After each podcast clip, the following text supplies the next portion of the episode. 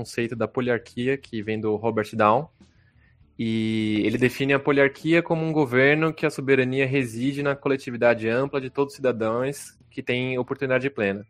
Então, ele não restringe só uma simples democracia. Ele coloca que a poliarquia seria onde todo cidadão consegue formular a sua, a sua preferência, expressar a sua preferência e ter a sua preferência igualmente considerada. E aí ele vai fazendo né, paralelos. Por exemplo, se você pega a União Soviética ou o regime é, eles tinham um sufrágio universal, as mulheres participavam. Mas era um regime hegemônico, né? Ou seja, tinha um partido único, só tinha uma forma de poder. Só que se você compara, por exemplo, com a Suíça, que tem uma tradição é, de plebiscitos e democráticas muito antiga, desde né, 1800 e pouco, é, apesar deles serem terem essas ferramentas de contestação do poder através do meio democrático, eles não eram inclusivos, porque na Suíça, por exemplo, mulheres não podiam participar do pleito, diferente desses regimes únicos, né? Então ele começa pelo ideal. O ideal seria a poliarquia, como eu falei, é, onde todos conseguem se expressar, a sua opinião é considerada e a sua opinião entra no pleito. E a partir da poliarquia ele vai descendo, né, desse ideal para o que a gente tem de concreto, né? E ele divide em três outros principais regimes que não fossem a poliarquia. Então, é uma oligarquia competitiva, ou seja, é, é um regime que poucos participam, mas existe uma competição entre eles. De certa forma, você pode colocar o Brasil nesse tipo de regime. Então, você tem diversas classes participando do Congresso, é, disputando poder, estão dentro do pleito, colocando suas ideias, mas não é qualquer um que participa. Tanto que no Brasil, é, normalmente, para você ganhar uma eleição, em qualquer nível que seja, você precisa de capital. Quem não tem capital, no geral, está fora, né? É, ele coloca outro tipo de regime que é hegemonia inclusiva. No caso, esses que eu já comentei, como a Iugoslávia e a União Soviética. Né? Então, são governos de partido único, mas que a participação é mais ampla.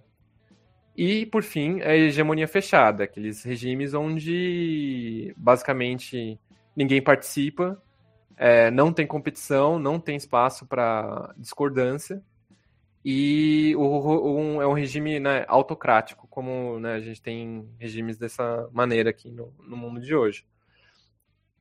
A partir dessa questão da poliarquia, da necessidade de contestação, de participação, a gente pode fazer uma ligação com o fascismo, que é um movimento né, que novamente está aí, né, ele sempre esteve presente, é, avesso né, à democracia, avesso à liberdade ou à verdade, é esses movimentos nacionalistas que acontecem agora no, no mundo, né, principalmente ocidental, aqui no, no Brasil, na Itália, nos Estados Unidos, na Alemanha, na Áustria, em diversos países aí do mundo ocidental, que eles nascem dentro do regime democrático e tentam capturar o regime democrático para transitar para um regime não democrático.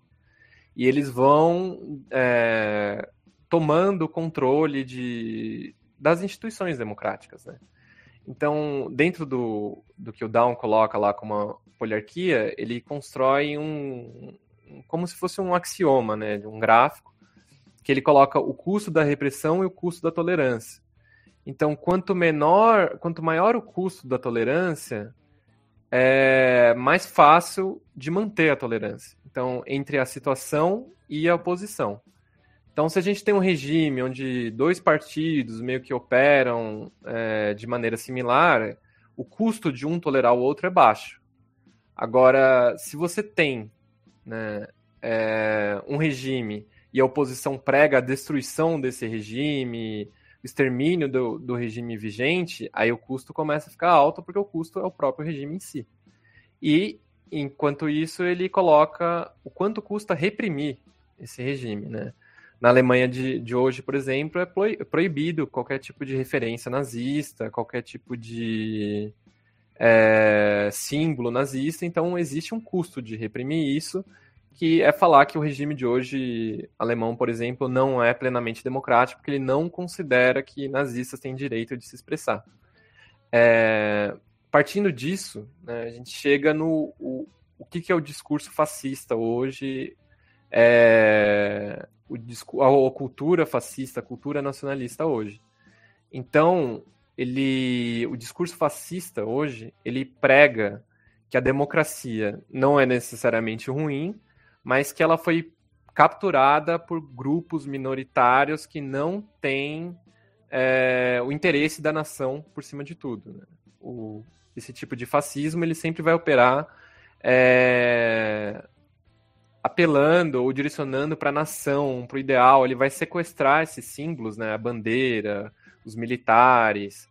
É, no caso da Alemanha né, nazista, ele vai pegar a mitologia nórdica, o, todo o folclore alemão, né? no caso do Brasil, ele vai para os militares, para a questão do cristianismo, para a questão da pátria, né? a pátria está acima de tudo, para falar que aquilo, uh, a liberdade acabou corrompendo esses ideais e ameaçando a população majoritária, não a minoritária.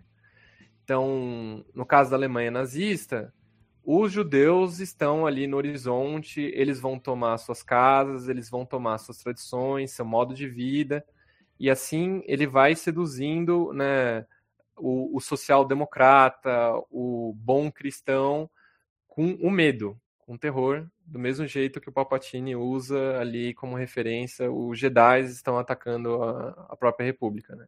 E através disso, ele cria uma figura de alguém que está além dos valores cristãos, além dos valores democráticos, que vai corrigir esse desbalanceamento né, no, do poder e vai trazer de volta a glória. Né? Que o sistema atual, ele pega insatisfação com o sistema atual, né?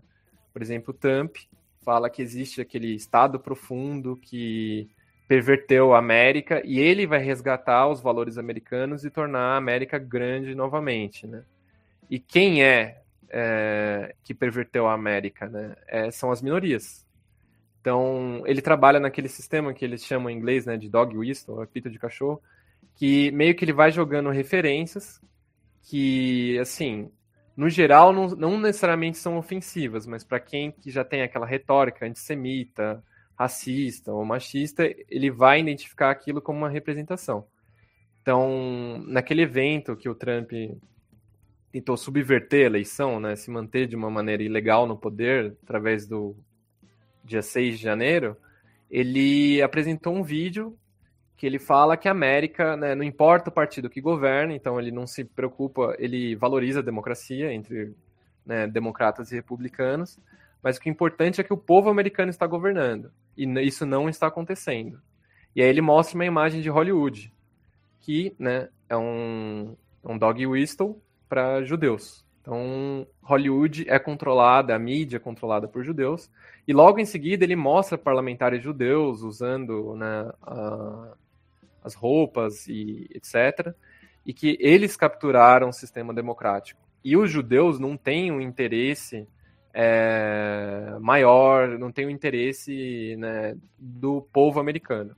Logo em seguida, ele mostra as Nações Unidas e a, a União Europeia, é, puxando aquilo, pra, de novo, para quem conhece, o, a questão do protocolo dos sábios de Sião, em um governo global que não tem o um interesse local.